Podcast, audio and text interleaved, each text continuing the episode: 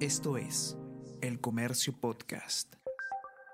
Hola a todos, ¿qué tal? ¿Cómo están? Espero que estén comenzando su día de manera excelente. Yo soy Ariana Lira y hoy tenemos que hablar sobre profesores Bamba, porque la Contraloría de la República ya está investigando 3.000 expedientes en ventanilla sobre eh, profesores con títulos falsos y la ministra de Educación ha detectado por lo menos mil casos sospechosos en Lima. Vamos a conversar sobre todo esto y más a continuación.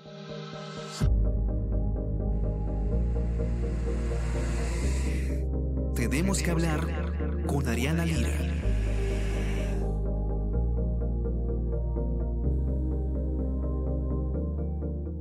Hace unas semanas el programa dominical Punto Final reveló una noticia eh, bastante preocupante acerca de profesores eh, que habían presentado títulos falsos para poder enseñar en colegios públicos. Lamentablemente estos, estos casos, eh, unos siete casos si no me equivoco que presentó el dominical, no han sido la excepción, sino que estamos hablando de muchísimos más sospechosos de posibles títulos falsificados. De hecho, la Contraloría de la República ya ha anunciado que está analizando expedientes de docentes en eh, Ugeles del Callao y la ministra de Educación se ha pronunciado también diciendo que hay cerca de mil casos con indicios de títulos falsos. ¿Qué está pasando? ¿Qué es lo, eh, último que, se ha sabido sobre este caso y qué es lo que nos están anunciando las autoridades? Francesca Rafa, ustedes ya la conocen, periodista del comercio, ha hecho un informe bastante completo al respecto. Fran, ¿cómo estás? Bienvenida. Ponnos un poquito en contexto. ¿Qué tal, Ari? ¿Cómo estás? Sí, como mencionaste, el, el, reportaje en punto final ha sido el inicio de este, de este caso de profesores bambas, por llamarlo así, donde docentes presentan documentos falsos a la UGEL y esto, con esos documentos son contratados para una plaza en una escuela pública, ¿no? En un inicio, punto final, presentó siete docentes en la UGEL de Ventanilla, pero a raíz de esta investigación ha ingresado la Contraloría a hacer las investigaciones, la Fiscalía también, y como mencionabas, la Contraloría está analizando actualmente 3.000 expedientes de docentes y auxiliares contratados entre 2022 y 2023. Y además, haciendo una revisión, porque el Minedu en su momento indicó que todas las UGELes del Perú tenían que revisar los títulos de los docentes a nivel nacional. Haciendo esta revisión, la ministra de Educación ha mencionado que se han detectado aproximadamente mil casos con indicios de títulos falsos, es decir, no están confirmados, pero hay ciertas cosas sospechosas como por ejemplo la firma, los sellos y otras cosas que podrían hacer dudar, ¿no? Entonces, eh, la situación es bastante grave si tenemos en cuenta la cantidad de docentes que hay en escuelas públicas y pensar que un porcentaje de estos podrían tener eh, títulos falsos es la dimensión del problema es enorme, ¿no? Teniendo en cuenta que hay casi, hay más de 400.000 docentes en escuelas públicas, más o menos.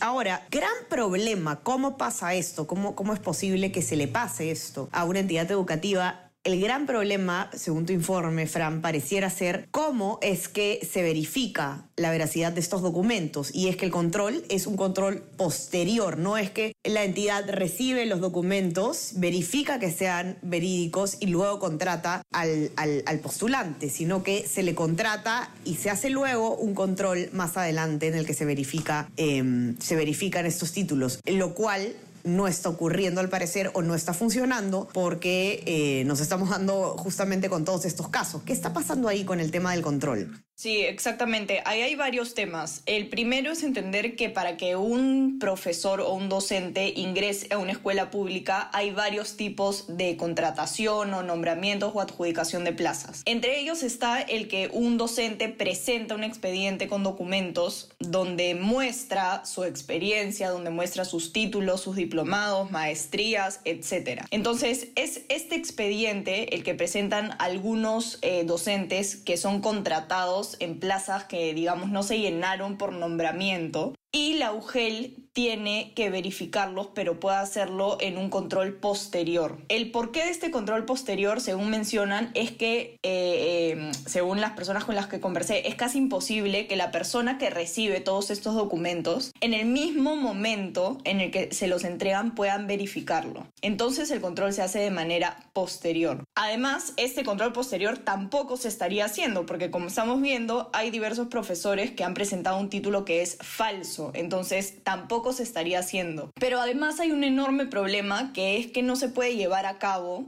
según conversaba también con, con una ex viceministra y también con especialistas, y es que todo el sistema de información de títulos no está unificado. Por ejemplo, eh, un título universitario sí está unificado en su NEDU. Uno puede ingresar con el DNI de la persona y sale si tiene un título registrado en su, NEDU. Pero, por ejemplo, los institutos pedagógicos dependen de las direcciones regionales de educación. Y tenemos 24 direcciones regionales de educación. Entonces, hay según me decían, toda esta información está atomizada. Entonces es muy difícil que se comprueben estos títulos. ¿Por qué? Porque las direcciones regionales y las UGELES no se dan abasto, no tienen la capacidad de hacerlo, están sobrepasadas en todo lo que es tareas. Entonces, se tiene que hacer un trabajo manual y un trabajo que no es fácil por esta dispersión de información. Entonces, ahí recaen los problemas. Así es, tenemos que seguir de cerca entonces qué es lo que está pasando con em, estos... Eh, eh, este control posterior, ex post, como se dice en derecho, eh, funciona cuando se hace de manera efectiva, no cuando se hace de manera aleatoria o de manera, no para este caso, ¿no? O de manera deficiente. esto nos, nos cuesta a los peruanos. tiene un costo social muy alto. Sabemos que la educación es justamente uno de nuestros principales retos y no se puede eh, tomar a la ligera. Esperemos que la ministra eh, esté liderando realmente un, trabajo de investigación que vaya más allá de algunas declaraciones y de haber enviado algunos funcionarios. Efectivamente que se pueda eh, verificar esta cantidad de títulos es difícil, como dice Francesca. Vamos a seguirlo de cerca entonces para que puedan ver el informe completo y toda la cobertura sobre este caso. Ya saben que lo pueden encontrar en nuestra web, elcomercio.p.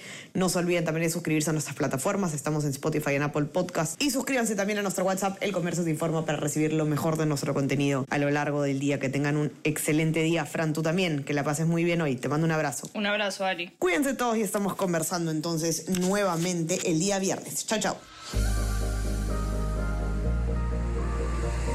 Tenemos que hablar con Ariana Lira.